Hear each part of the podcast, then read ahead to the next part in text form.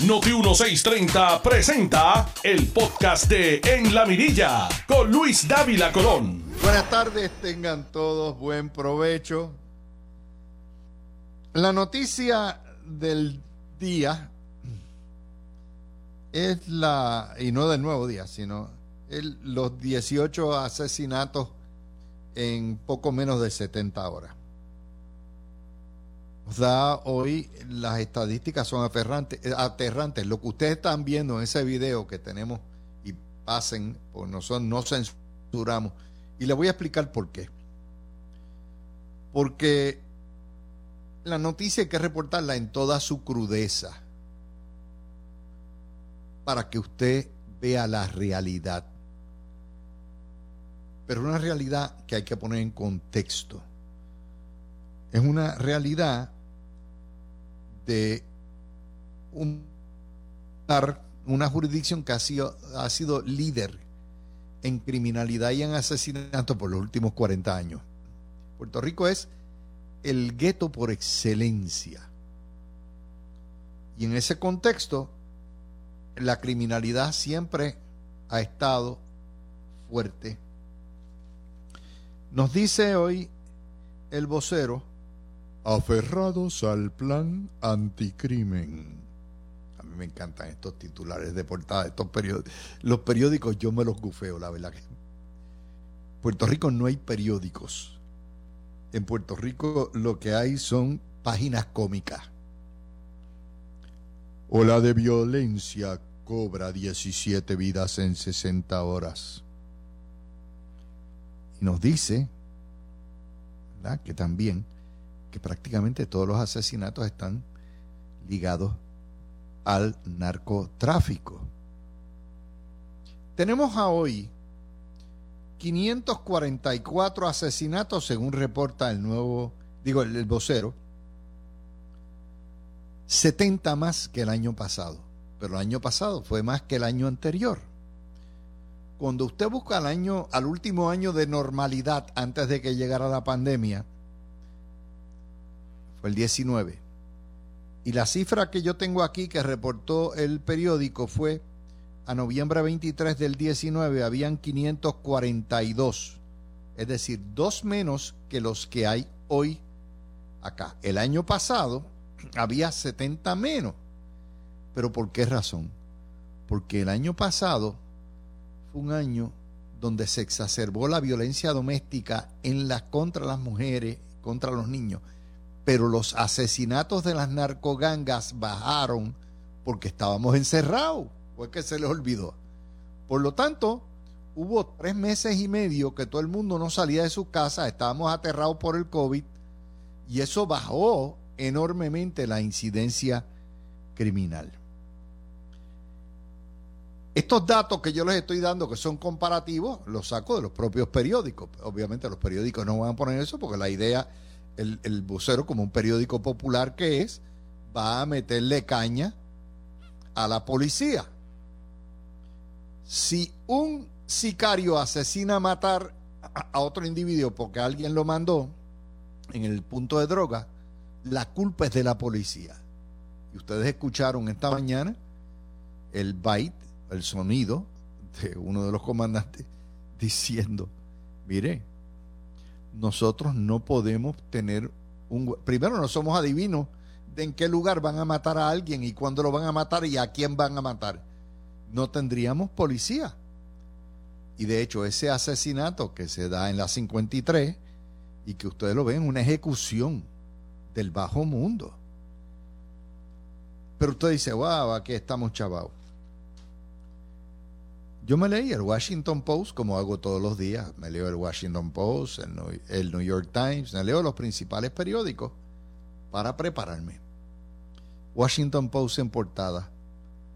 Alza de asesinatos a nivel nacional. Suben los homicidios en 29 ciudades grandes de Estados Unidos. Subieron 30% a la fecha de hoy de lo que es el año 2020. Y por eso es que usted ve un incremento tan grande porque en el año 2020 también la mayoría de las ciudades en Estados Unidos estaban encerradas, por lo tanto los números de asesinatos y criminalidad bajaron. Por lo tanto, este año que hemos llegado a una normalidad anormal, pero ¿verdad? Estamos abiertos, la gente se está moviendo, ahí sube. No somos nosotros nada más. Lo que la gente se pregunta, los expertos en Estados Unidos, lean la historia del Washington Post, ¿eh? ¿a qué se debe esto? Bueno, hay una teoría de que el aislamiento, de que el encerramiento, de que el COVID, de todo esto, exacerbó la, la violencia. De hecho, el año pasado fue un año bastante activo en violencia callejera de protestas también. Pero todavía nadie ha llegado a cuál es la conclusión. Yo les digo esto para completar el cuadro, porque aquí se tiende a politiquear y hay que ponerlo en el contexto. La criminalidad ha subido por dos razones en Puerto Rico y en los Estados Unidos. Primera razón, la pandemia bajó artificialmente, forzosamente, la criminalidad y los asesinatos el año pasado. Por lo tanto, este año, cuando hemos regresado a la normalidad de una vida abierta, de una vida, de una vida social, la criminalidad ha tenido un repunte y el repunte ha sido mayor porque lo está comparando con el año pasado, que es China y botellas. Cuando usted lo compara con el último año de normalidad que tuvimos antes de la pandemia, el 19, el incremento es de 2. Eso no se lo va a decir el vocero. El vocero no le va a decir lo del Washington Post tampoco. Se lo dice papá. Yo le completo la noticia. Si usted quiere echarle la culpa a Pierluisi por las muertes que haya por asesinato y por todo eso, eso es otro, eso es politiquería. Yo, como hombre de prensa, y aquí en Noti1, cubrimos todos los ángulos de esa misma noticia. Así que esa es la primera nota que tenemos para ustedes. La tragedia también, otra noticia trágica, la ciudadana británica puertorriqueña, porque obviamente estaba viviendo aquí con su esposo, que salió eh, quemada en 80% de su cuerpo en la explosión eh, de este fin de semana, murió también. Así que desgraciadamente cuiden esas líneas donde el que tenga gas licuado, gas de cualquier tipo afuera, cuiden y revísenlas siempre. Y cuando lleguen de noche y oigan a gas, sálganse de la casa y llamen a los bomberos. De noche o de día. No prendan ninguna luz y ningún encer. Así que esa es la primera nota. Vamos a la segunda, las primeras dos notas. Es más, vamos a darle una buena, porque es que eh, tanta noticia mala no, no es desgarradora. La Junta de Control Fiscal hizo un tanto nada para morir en la orilla. Mire quién jorobado con la cuestión de las pensiones. Miren que han hecho sufrir a tanta gente con la cuestión de las pensiones. Miren que han regateado. Desde el año 2015 que salió esto, yo estoy encrespado encima de esa gente por el abuso con las pensiones. Y después de haber sacado pecho y repecho y requetepecho, han hecho lo mismo con las pensiones que han hecho con los bonos. Las han permitido, como debe ser. En cuyo caso, uno tiene que preguntarse, ¿por qué? ¿Qué razón ha, ha habido para hacer todo este tipo de cosas? Uno tiene que preguntarse realmente por qué razón están en esta situación. ¿Qué necesidad había? ¿Qué necesidad había de tener a todo el mundo, ¿verdad? En esta situación, si a final de cuentas la iban a legalizar. ¿Qué necesidad había de tener a Puerto Rico, a, los empleados públicos, a los jubilados en una situación como esta? Ninguna necesidad. Y la buena noticia es que el bono de Navidad lo van a dar como lo han dado todos estos, todos estos tiempos. Y uno, yo lo único que recuerdo es a Ricardo Rosselló peleando con estos salvajes por las pensiones, por, la, por, por el bono de Navidad, lo regateaban, uno nunca sabía si había. Bueno, pues hoy ustedes pueden tener tranquilidad que el bono de Navidad, por lo menos para empleados públicos, el día 3 de diciembre se va a repartir. Y eso es una buena noticia porque el bono de Navidad, el bono de Navidad no es otra cosa que la extensión del salario. Es una parte de su salario que se la retienen. No es ningún bono de Navidad. Yo le he pedido mil veces a la legislatura que cambien el condenado nombre del bono de Navidad. Debe ser un club de ahorro o ahorro o lo que se llame. Ahorro de nómina navideño. Pero ya no es bono. Pero ahí está.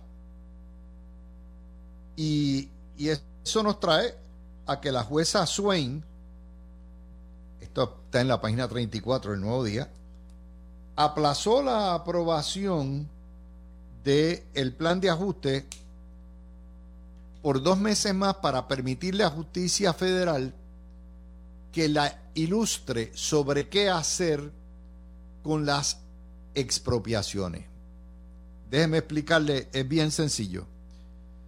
Ambas constituciones señalan que ningún ciudadano será deprivado de su sociedad, de su propiedad, sin el debido proceso de ley y sin recibir una compensación razonable.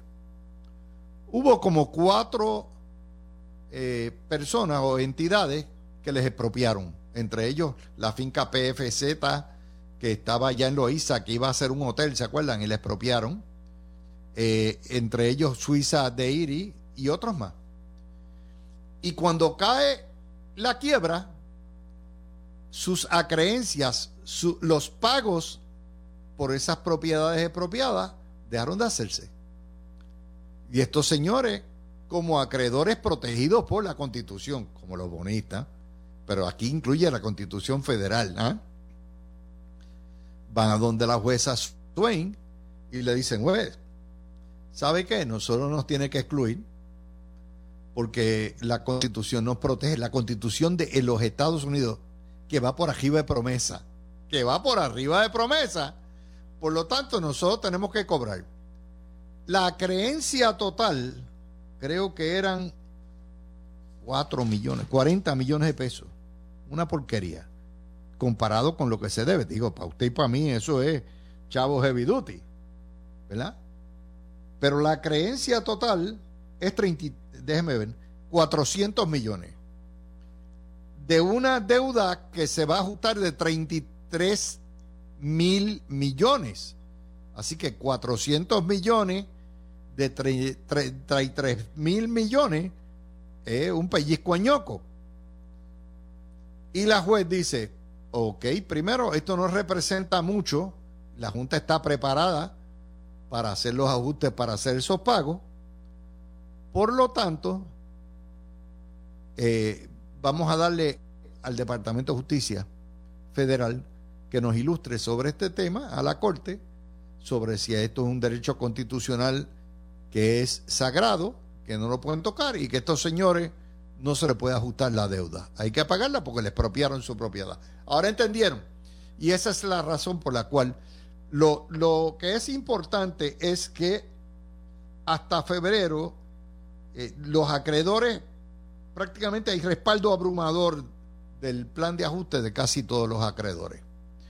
Y eso es lo importante. Ese plan se va a ajustar. Son las 12 y 24 minutos. Vamos a hacer la pausa. Cuando vengamos, venimos con It's Tax Tito Time. Regresamos ya mismito. Tú escuchas el podcast de En la Mirilla con Luis Dávila Colón por Noti 1630. Vamos a continuar con ustedes esta segunda media hora. Buen provecho nuevamente. Son las 12 y 32 minutos, 33. Taxito Hernández, ustedes acaban de escuchar a Ángel Mato, que es el alcahuete, el cargamaleta de Taxito. Dice desde ayer que no va a atender ningún asunto enviado por el gobernador de Puerto Rico en una extraordinaria. Vamos a entender lo que significa esto. A este títere y a sus secuaces les pagamos salario por trabajar todo el tiempo, por una asamblea a tiempo completo. Ellos cobran. La constitución dispone que luego de que terminen las sesiones ordinarias, el gobernador, cuando está en receso la legislatura, tiene la facultad constitucional de convocarlos para atender una agenda de asuntos extraordinarios que el gobernador quiera referirle. Y es un deber ministerial, un deber ineludible de las funciones legislativas, el abrir la sesión, recibir los proyectos de ley que tenga el gobernador, considerarlos, pasarlos a vista para eso tienen un periodo de 20 días. El que este títere decida a lo PPCO que no va a trabajar, que no va a recibir nada del gobernador, implica que esa legislatura se va a ir dos semanas completamente, completamente no dos semanas, ocho semanas de vacaciones. Y eso es realmente tétrico. Perdóneme que se me prendió el Siri, que tengo que apagar la condenación de Siri. Shut up, Siri. Esto pasa de todo en este programa. Allá tenemos productores, tenemos todo aquí. Mi asistente Siri. Y se prende cuando le dé la gana. Pero eso es lo chulo de, hacer transmisiones en vivo, ya sea por radio, video, como lo hacemos, que cualquier cosa puede pasar. Así que hasta aprende a decir. Bueno, pues cuando ustedes ven, lo que está ocurriendo aquí es, el hombre se ha pasado la constitución, el deber por el forro, y se burla de nosotros. Ese hombre es un cavernícola. Ese es el futuro del Partido Popular. No el futuro, es el presente y el futuro del Partido Popular. Ese es el tipo de líder que nos ha dado el Partido Popular. Irresponsable, obstruccionista, obsoleto, anacreónico. Eso es lo que ha traído. Entonces usted tiene que buscar un monaguillo, un sanedrín del amén, como Ángel Mato para decir no, porque es que se lo hemos dicho muy, muy, o sea, que, que no mande nada para acá, que no lo vamos a atender. Pero qué co. Eso lo dispone la constitución. Es un mandato, es un deber ministerial.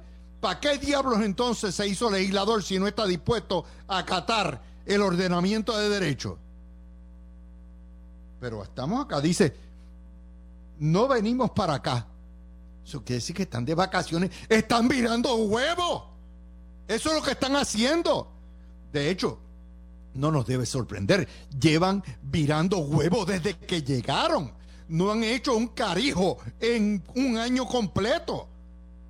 Ese es el Partido Popular que se está desintegrando, que lo estamos viendo morirse ante nuestros ojos. Eso es lo que produjo 70 años de la cochina, de la asquerosa, de la criminal y de la corrupta colonia puertorriqueña.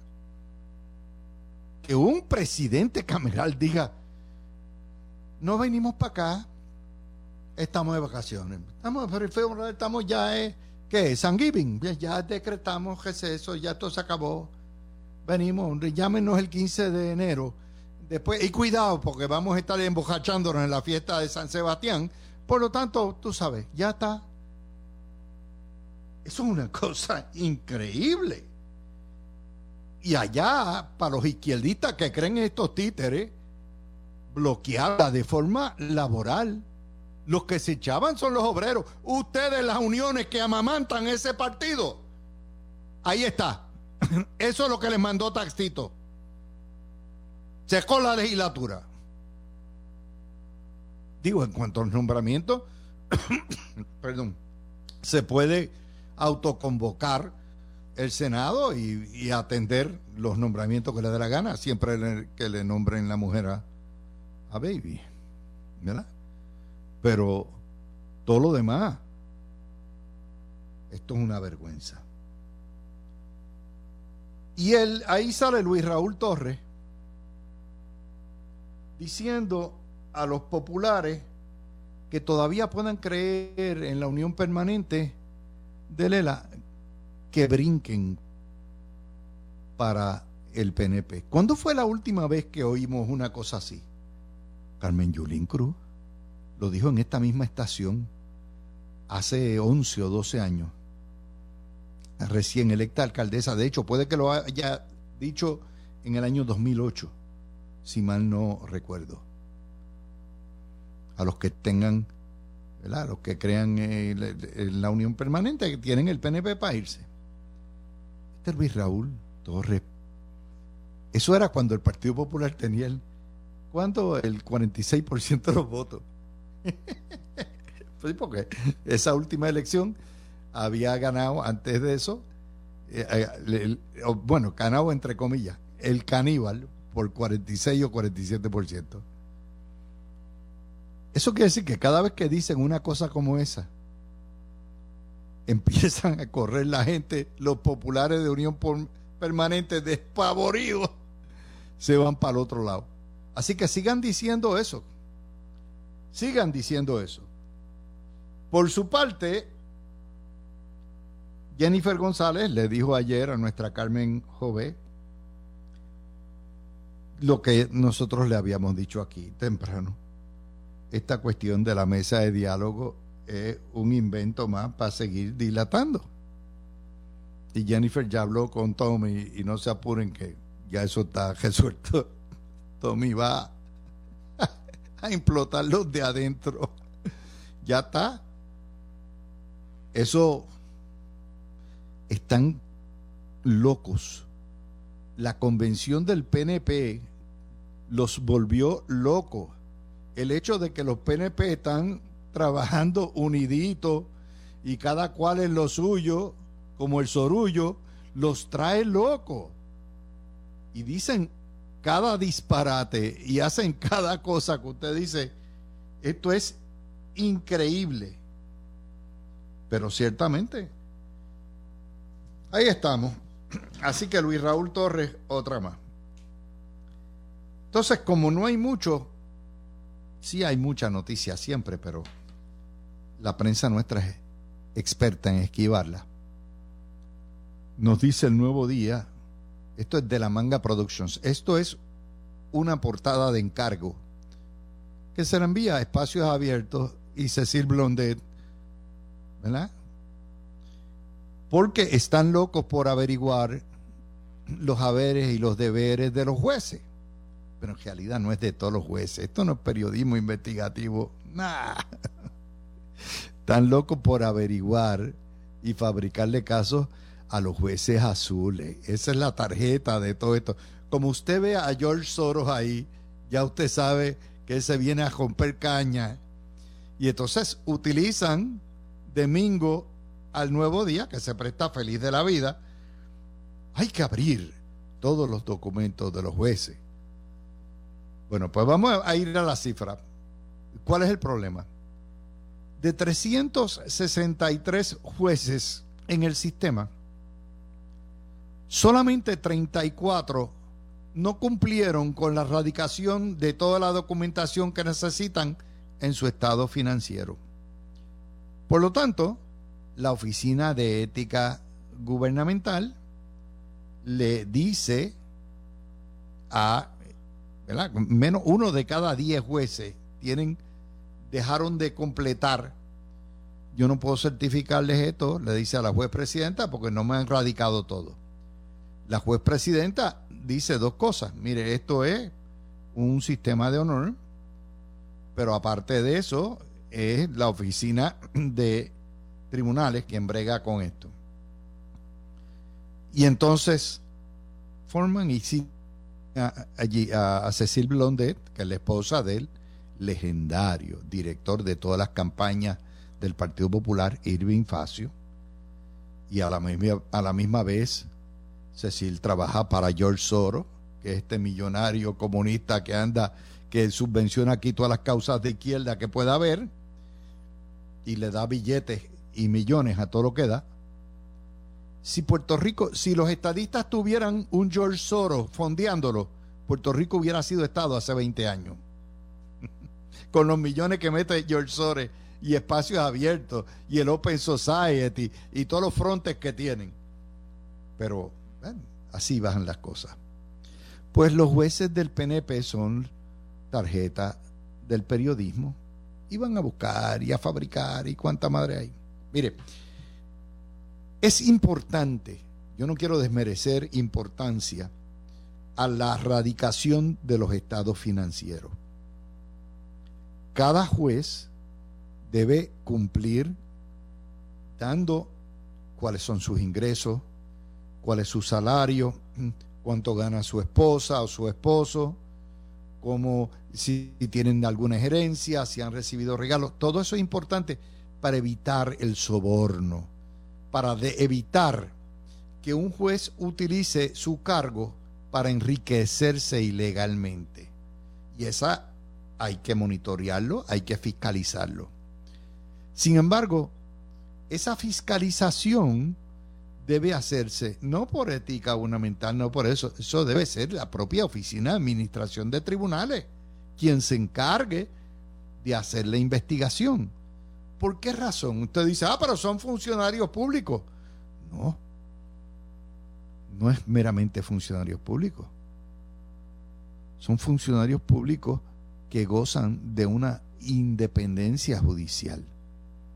Y la independencia judicial también conlleva una independencia en términos para proteger una integridad de la capacidad que tenga ese juez de tomar decisiones que puedan ser controversiales sin miedo a que lo pelen en la prensa o que le fabriquen un caso. Y en eso hay que ser muy cuidadoso. Pero cuando viene de esta gente, ya yo sé que viene para carpetear jueces, a todo lo que da. Fíjense que el problema es mínimo. De hecho, hay más políticos que incumplen con la radicación de documentos completos que lo que son los jueces. Eso no dice la historia.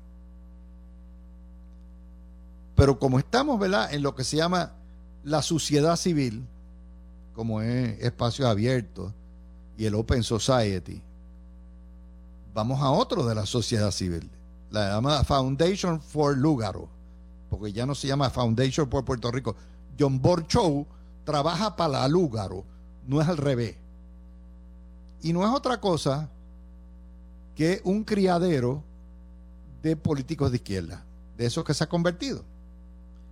Y nos dice el nuevo día, de nuevo, es a través del nuevo día que sacan estas cosas, ¿verdad?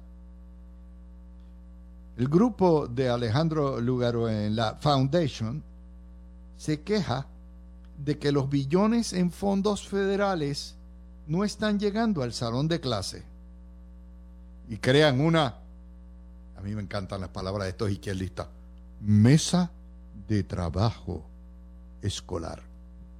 Ellos todos lo resuelven en la mesa. Lo interesante es que ahí está Segimundo y todo el mundo, está representante de la sociedad civil, de cuánta madre hay, está la izquierda llena, todo lo que da y hay representantes del Departamento de Educación. Pero la historia no nos dice que los auspiciadores, la Foundation for Lugaro, de Mr. Bob Show, no citaron a los dueños del circo. No le dicen a ustedes que quien controla los fondos federales es la Junta de Control Fiscal el Departamento de Educación Federal y los custodios que pusieron a regentear los fondos, llamado Álvarez y Marsal, una firma de Nueva York, recomendado por, por cierto por los diásporos, que son los que se encargan del estreñimiento de los fondos y de cómo se van a administrar. Y si Puerto Rico ha tenido un atraso en repartir todos esos fondos, eso puedo dar fe, el propio secretario de Educación, se debe a las cortapisas burocráticas que le han puesto los federales. Luego del caso de educación, ustedes recordarán que donde no confían en que ningún boricuita pueda gastar un solo centavo. De manera que había que decir en la historia que si los fondos no llegan al salón de clase, la culpa no es del estaca si el sapo salta y te salta. La culpa es de la gente que no estaba en la mesa de trabajo. Ahí no había un representante de Álvarez y Marsal. Ahí no había un representante de la Junta. Ahí no había un... bueno, había un representante del Departamento y que de Educación Federal. Los que pican el bacalao son los responsables. Y todo esto son criaderitos. Eso es lo que Lúgaro, que va a volver a la política, lo que ha hecho es un desvío para tener acceso a los millones que le da Mr. Bocho para que ella pueda hacer y pueda continuar haciendo criaderitos de izquierda. De eso que se trata todo esto. Y si sale en el nuevo día, es como si saliera en claridad. Es lo mismo que George Soros y espacios abiertos. Si sale en el nuevo día, es como si saliera en claridad. Y ese tipo de historia y ese tipo de análisis de la noticia no se lo va a hacer nadie más porque yo, yo sé de qué pata coge a esta gente. Yo sé de dónde vienen. Ese, ese monstruo nos ha mordido demasiado de veces como para no advertirles a ustedes de dónde salen estas cosas. Para que las tengan. Así que la foundation están ahí. Por cierto, hay otra otra nota. Esto es increíble. Unas personas que tienen una planta y un, centro de operaciones en Bayamón, en Minilla, aparentemente hay un problema que lleva días en uno de los machetes o donde sea. Y llaman a Luma. Oiga, Luma, tenemos, han llamado 20 veces, van personalmente y le dice uno de los celadores, yo no sé ni que ustedes están, si aquí dieron libre desde hoy hasta lunes 29 no abren de nuevo. Por eso, that is why they fail. Porque son incompetentes, no en el funcionamiento, no en lo que han hecho, sino en las comunicaciones, sino en relaciones públicas. La oficina de querellas, la oficina de tramitación de averías, nunca debe cerrar. ¿Oíste, Luma? Mr. Stenby, ¿entiendes? Vota a todos esos populares que tú tienes ahí y contrátate a alguien que sepa trabajar, que sepa que querellas y emergencias se atienden 24/7 y que no hay días de fiesta. No hay días de fiesta, titerón. Pero nadie se lo va a explicar. Porque Mr. Wayne Stenby. ¿Verdad? Bueno. Así que esa es la situación. Y finalmente vamos a discutir hoy también cuerda floja la paridad del programa SSI. No, tiene que ir al Senado todavía eso. Miraremos a ver si nos afeitan o nos, no nos afeitan. Tú escuchaste el podcast de En la Mirilla con Luis Dávila Colón en Noti 1630.